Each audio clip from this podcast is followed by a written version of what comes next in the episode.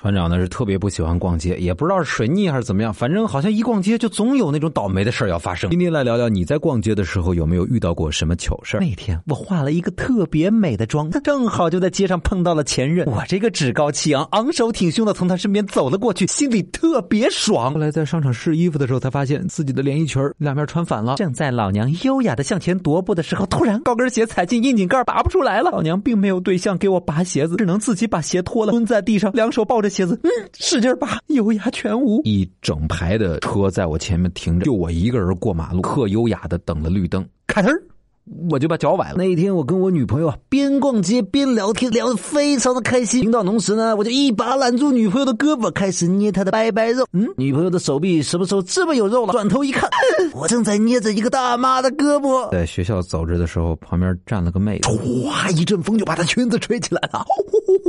结果她回头看我的时候，我流了鼻血。哎呀，那天橱窗里有件衣服贼拉好看，我就进店去摸了摸那料子，没想到模特动了。哎呀，是大活人！工资那天，特别潇洒的在名品店试了名牌西装，然后决定买。潇洒的刷卡的时候，发现把食堂的饭卡当银行卡带出来了。我想。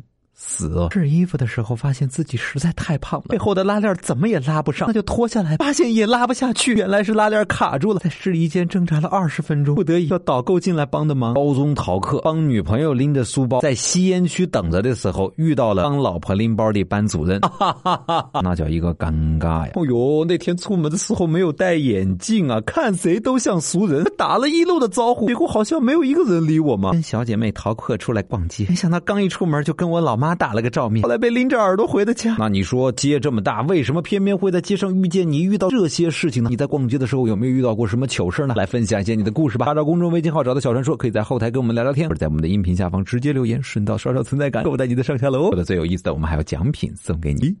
咦？